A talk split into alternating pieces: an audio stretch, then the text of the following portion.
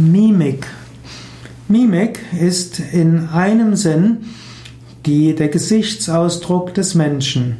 Man spricht von Mimik als der Ausdruck der Lippen, der Augen, der Wangen, der Nase, des, der Stirn, der Ohren.